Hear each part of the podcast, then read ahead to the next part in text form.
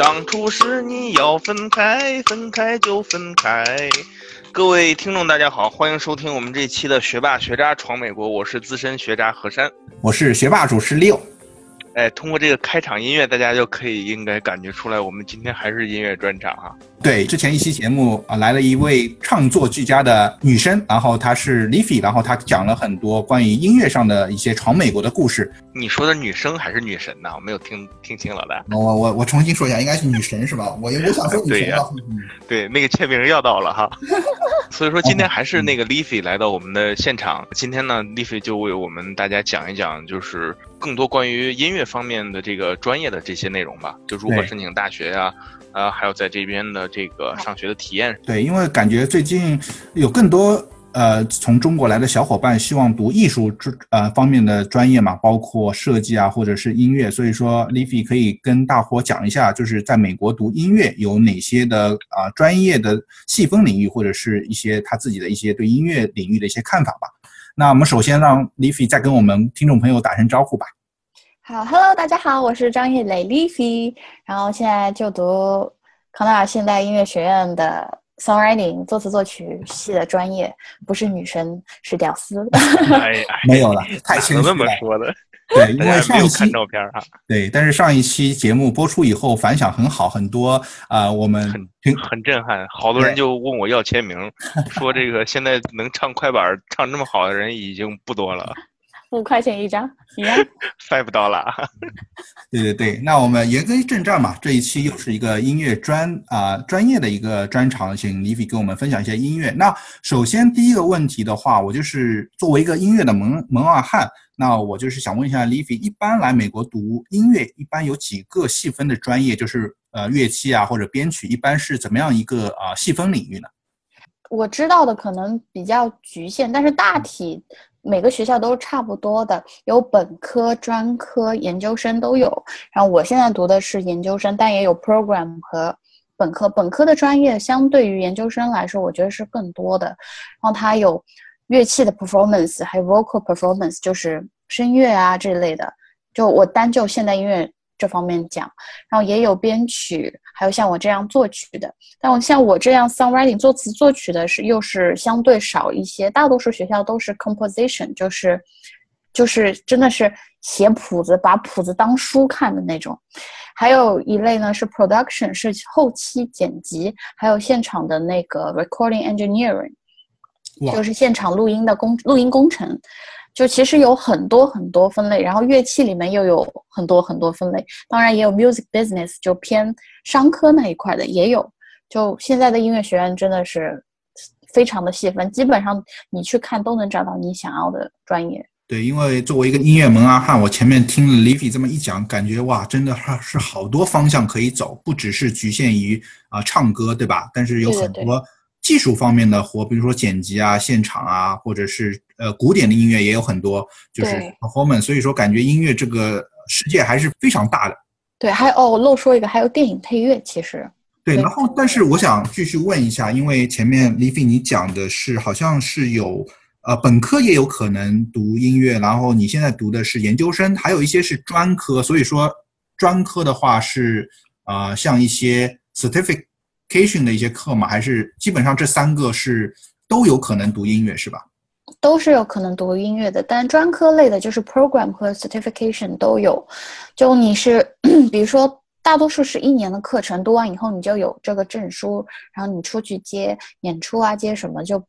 就是是有一个证明，但是大多数还是会建议读本科或者是读研究生，因为本科是有本科学位的，就学位相对于专科来说是更有技术含量的。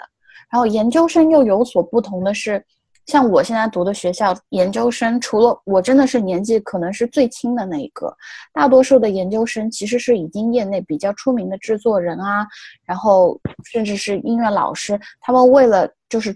追求更高的学历，然后可以出去授课啊，或者是只是为了满足自己的对于怎么说对于音乐上面的追求，他们再重新回来上课。然后像我现在上的那个 songwriting，就随便一节课，我基本上都跟好莱坞几个已经就是已经在业内小有名气的制作人在那边一起做作业啊，一起上课讨论，就蛮神奇的。所以我不管上课，不管是跟老师还是跟同学，我真的就是一直在汲取养分，一直在学东西。哇，我觉得这个经验还是挺宝贵的。听上去，在前面一期节目说的也是你以前的一些作品都是中文的，那你现在是要写歌都是用英文的吗？这个是怎么样一一个转变呢？刚开始进来的时候，老师其实是不强迫我写英文的，但我自己倔，我说。没事儿，我可以写英文的。然后老师也是提供了很大的帮助，在纠正我的一些口语上的问题。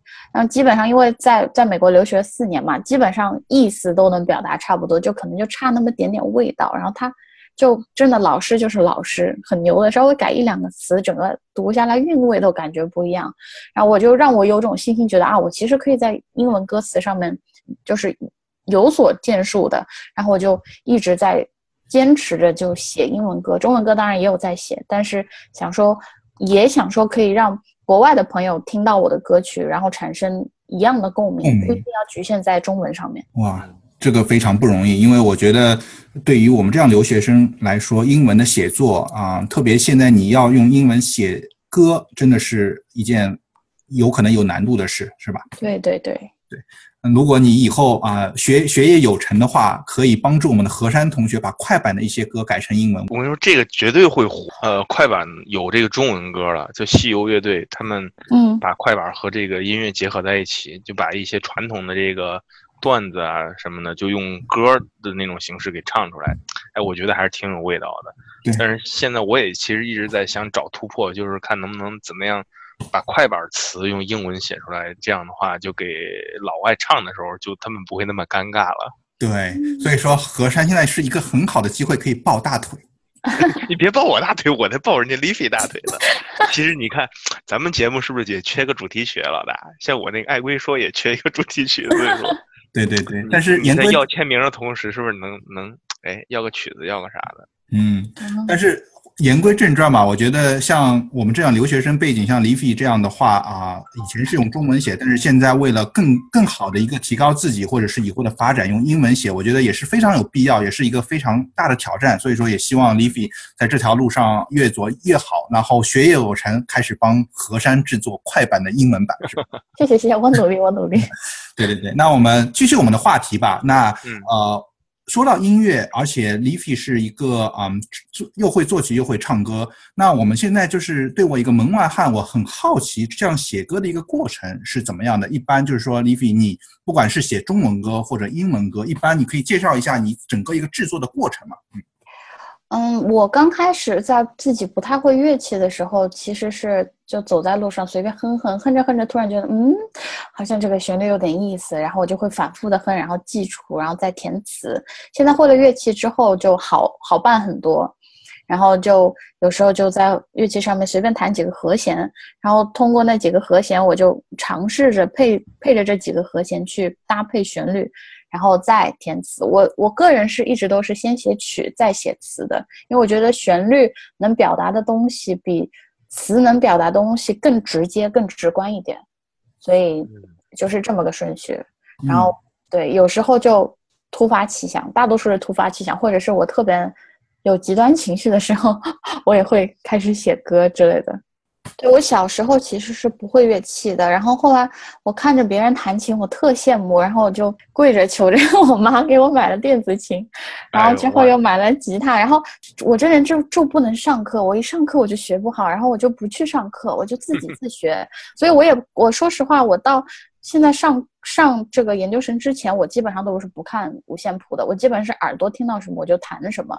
但是还是很大帮助，就跟我现在上学开始正式的学那些乐理知识一样，就是发现学了还是比不学要好很多，快速很多。因为你有的时候是发现自己的能力跟不上自己的想法，包括我写歌唱歌的时候，但是乐器就在某种程度上减轻了那个对基础不好给我带来的不便。嗯，所以说好像这个也是跟其他的一些专业的一些啊道理是通的。实际上，理论和实际都是要结合的。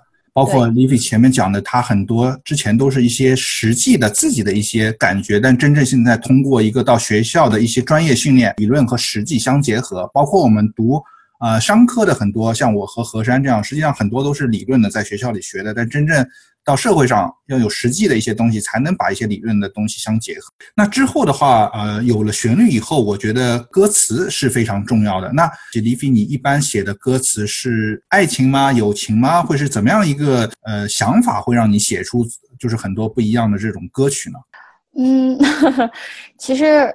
分阶段吧。刚开始的时候，我刚接触写歌，因为我听的别人的歌曲比较多。你知道那时候的流行歌曲啊，周杰伦啊什么的都是写爱情的，所以我也就写那些无病呻吟。其实当时就是一片白纸，什么都不知道，然后就写写。现在看现在看那些词，我都鸡皮疙瘩会起一身。但之后，对之后稍微大了一些，就是生活经历更多了一些，包括出国之后，我就越来越觉得你写歌要贴近生活。就从一个比较理想化的东西转到了比较生活化的东西上面。就我现在会写很多关于，包括我生生命中就是比较重要的时刻，比如说一些困难的时候啊，孤独的时候啊，就那些个人的心路心路历程，包括一些留学，我也写过留学的歌，也写过。跟父母分别，就跟家人之间的歌也写过，跟朋友的歌，当然之后也写过了一些关于爱情的歌，就是各方面都有些涉猎，但是大多数都不是不是爱情方面的，基本上都是生活中每点每片都有。像我之前写的那首歌叫《梦中人》，是我最新出的一首单曲，然后它的歌词其实就是写我做个梦，我是个小丑，我就每天做做梦，梦到我在昏暗的角落里面对着别人。迎合，但是我自己的生活却没有过得很好。其实讲述的就是每个人，就是每一个在朝九晚五生活中，就是不知道自己要干嘛的那些人，但很苦的那些人，就是替他们在申诉，说我做这些是为了什么。然后，但是到了高潮的部分，我又说，其实每个人都有自己的就是梦想，不管他有多么的不切实际，但我所做的一切都是为了那个做铺垫。就我也是会用那种比较。隐喻的手法，就就怎么说，跟大家希望引起共鸣，也是我自己个人经验的一些结晶吧。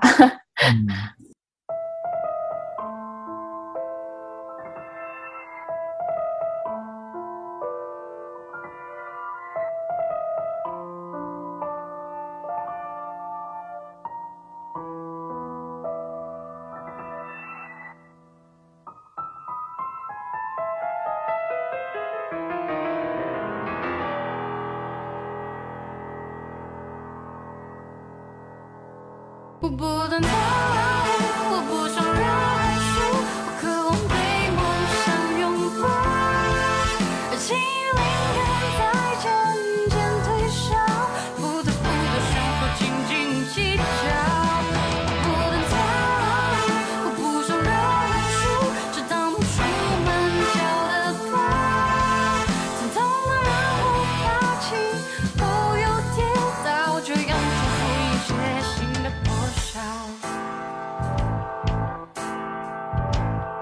有时候走在路上，突然就，比如说商店里面听到一声，就可能别的旋律出来的只言片语，然后突然就觉得，哎，我可以唱下去，然后我就出来了。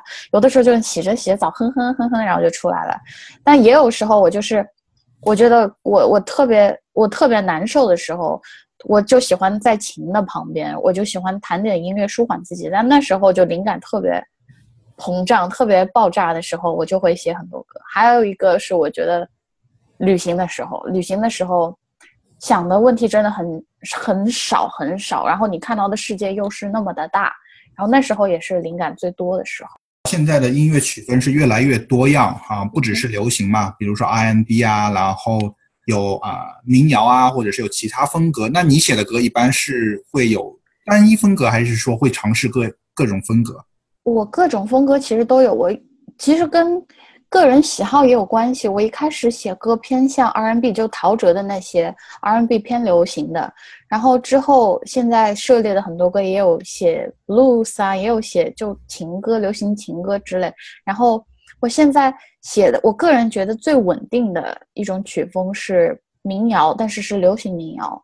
对，但是对于我们这样门外汉，实际上，呃，我觉得 Leafy 他现在做的有一件事，也是帮我们这些门外汉，但是又很喜欢音乐的人，呃，一个机会，因为他好像你现在在做一个自己的视频节目，然后也教别人一些唱歌的小技巧，是吧？这个可以跟我们分享一下吗？特别是我和何山这样门外汉，是吧？对，现在有很多自媒体呢，那个现在是网络时代嘛，自媒体很多人都已经做的挺有声有色的，但是。我现在加入其实纯粹是个人喜好，我就觉得我想强迫我自己每周都去练一首歌，然后如果我有一定的观众群了之后，他们就会帮我，他们就会 push 我，让我定期的出歌，而不是让我自己跟自己说，哎呀懒了，我就不想去练歌这样。然后另外是很多人想要学唱歌，但是没有碰到好的老师，或者说是没有足够的基础，他们没有这个途径去接触一些技巧，我就觉得。我可以把我自己的一些觉得特别有效的，或者是特别捷径的小技巧，通过视频的方式，跟跟我有一样经历的人传达出去，然后就两个 combine 就结合在一起，我觉得还是挺有意思的。我自己也做的特别有意思。然后在 YouTube 上面啊，是国内的像秒拍啊、哔哩哔哩啊，然后美拍啊什么，就各大视频网站我其实都有发，然后效果现在也是可以感觉到还不错。嗯，那你的这个节目叫什么名字？我的名字，你就我就张叶磊 Leafy，基本上都能搜到我。嗯，就是直接搜你名字就可以找到这些视频，是吧？对对对对。嗯，对，弓长张，然后叶子的叶，草字头一个打雷的雷。多谢。对，但是 我我们是不收广告费的，帮我们写个歌就好了。对，但是。对于像我们这样小白的话，一般就是要学音乐的话会很难吗？还是说你这边能分享一些最实用的一些小技巧？就是说，比如说像和山啊，或者我这样就是完全 唱歌不行的这样的人的，有一些什么小技巧？跟你不要把我和你归为一类，好不好，老大？我唱歌挺好听的。其实唱歌，我觉得真的是可以从零学起的，并不是说很多人说五音不全天赋这件事情，当然有一定影响，但是是可以矫正的。因为现在你看那么多明星。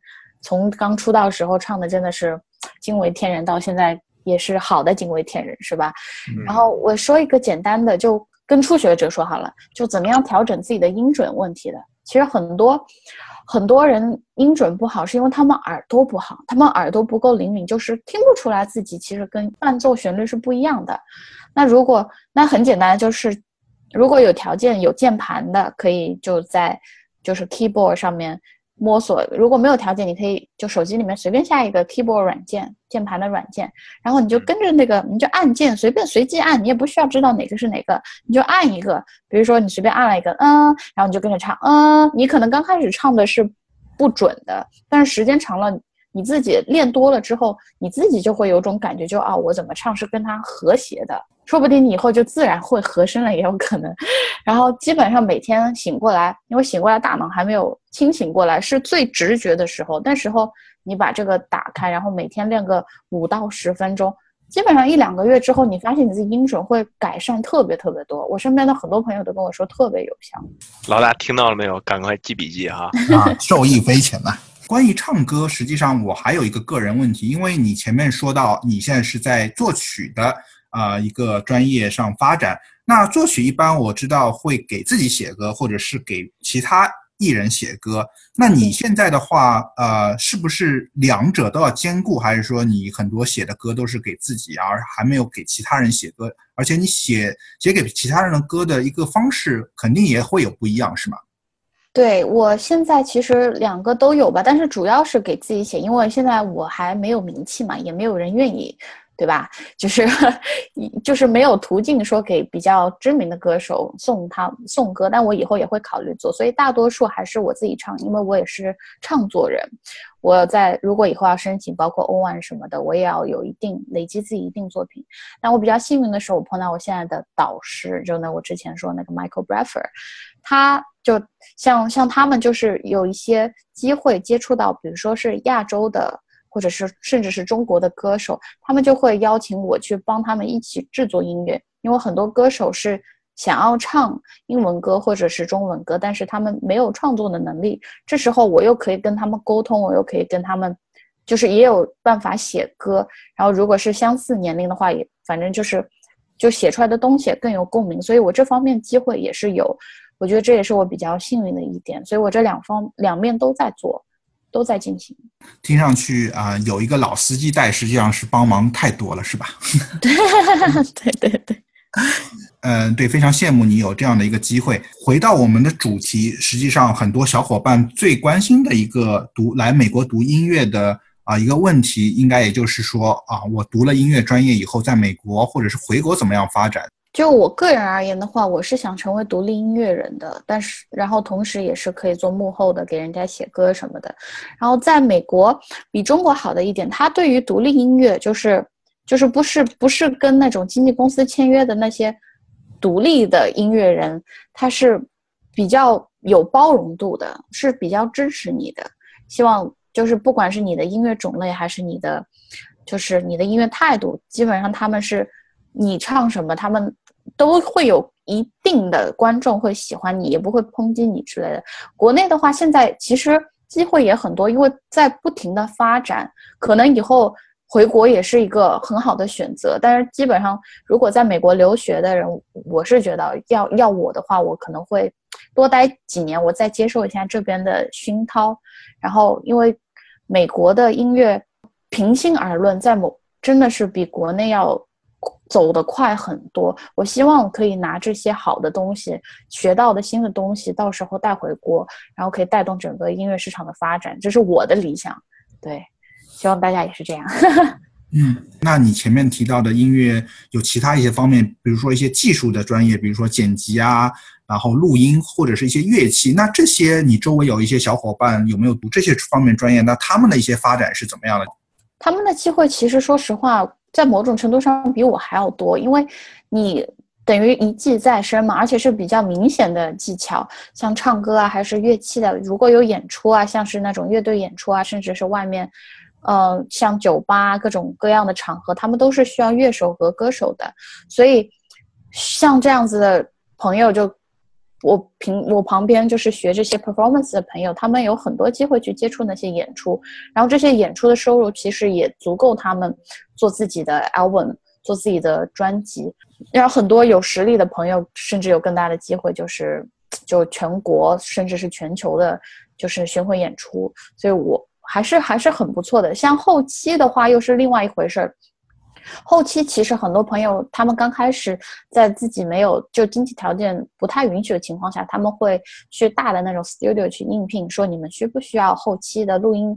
工程师啊，或者你们需不需要剪辑师啊？我可以按照 case 我来收钱，我也可以就是作为你里面的就是常年的员工，在里面收工资都可以。他们有很多选择机会。然后我很多朋友在干了一到两年，甚至是刚毕业就实力很强的，刚毕业就自己出来成立自己的 studio，然后就会有歌手跑到他那边去。现在都是 home studio 嘛，在家里的一个 studio，然后到他们 studio 去录音啊，去做什么的，就反正。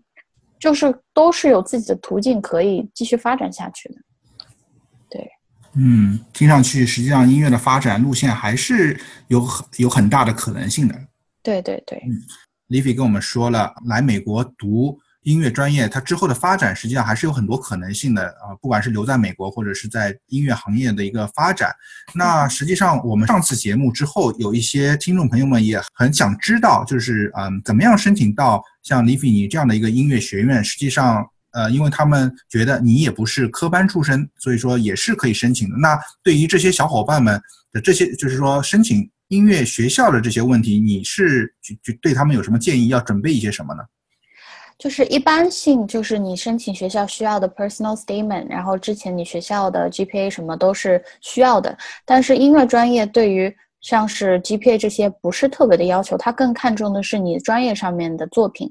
所以像我 songwriting 的话，他就会比较希望看到我之前自己写的一些歌曲，然后包括他的一些就是歌曲的乐谱啊、歌词翻译啊，然后还有就是完整的。完整的作品要两首，然后像有的像唱歌的呢，他们也希望看到的是，希望你两个现场的演出，就是没有修饰过的现场的演出这样的作品，他们是按照你的作品类来看啊，你是不是适合我们学校，我们学校能不能接受你？然后如果经过了这一轮，就是看作品集还经过了的话，还有学校的 interview 也是 audition 的一个环节。他希望你现场可以演出，然后给就是看一下，还有跟你交流一下，看一下你在音乐上面的理念是不是就是就比较积极化，比较想要的那一种。然后之后才会有就是那些包括入学考试啊之类的事情，但其实是。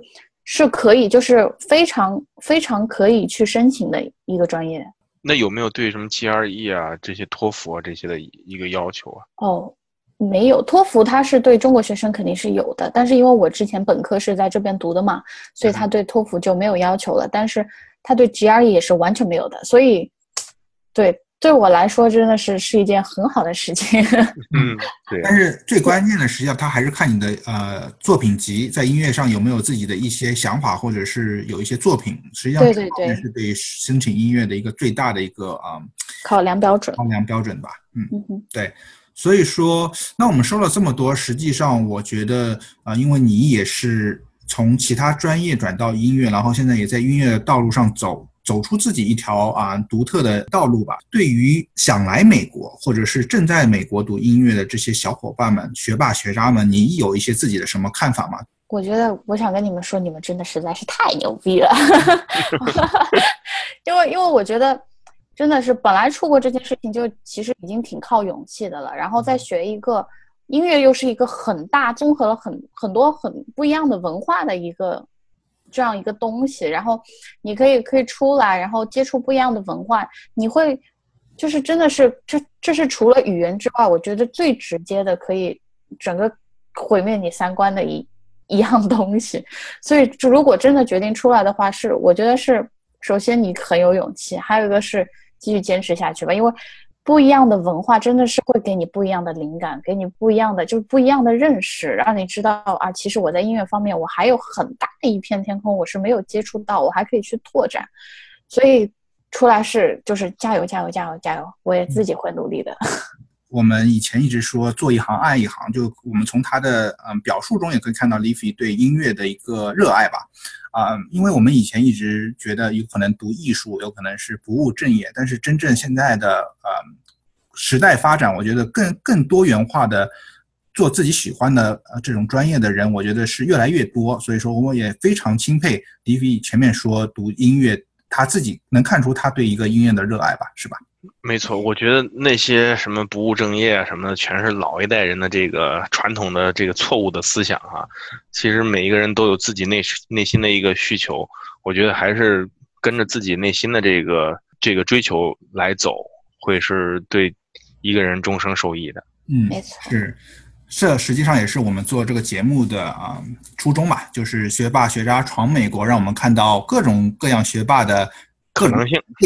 那实际上啊，李斐今天给我们带来了另外一种可能性，就是在一个音乐的道路上啊的发展，特别是他一个啊一个作为一个唱作人，而且是用中文、英文都可以切换的一个创作。实际上，我觉得他应该也会在音乐路上走出自己一项独特的道路。非常感谢李斐来我们节目，今天聊了这么多音乐上面的故事，非常感谢。也谢谢二位。对，但是我们说了这么多之后，一个小福利也是 f y 会在我们节目之后啊放一段他自己制作的原创作品。那我们也可以继续，希望我们所有的听众朋友们以后以后也可以关注 f y 希望他在音乐的路上越走越好啊。没错，也经常来我们节目做客吧。那今天的节目就到这里了，这就是我们这期的学霸学渣闯美国，谢谢大家，谢谢大家。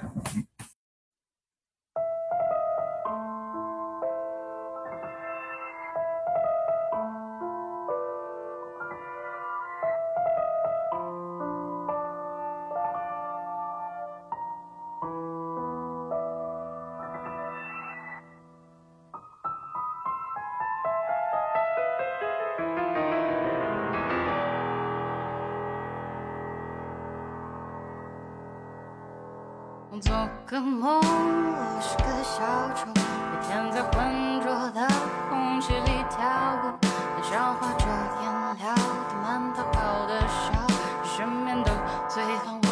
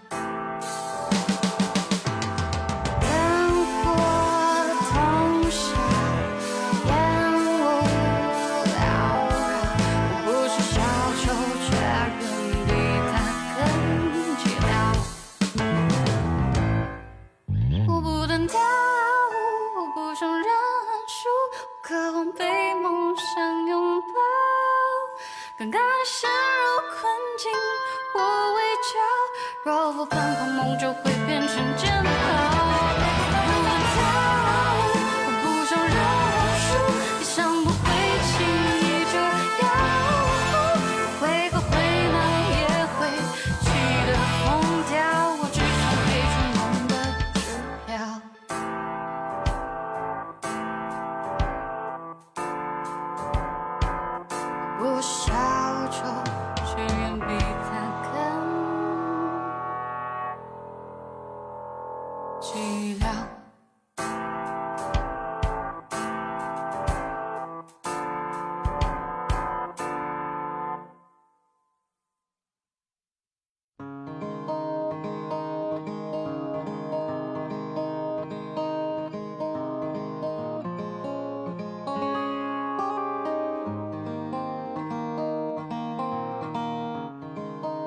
随他初次见面，那个深秋，我们吃着，笑着，闹着。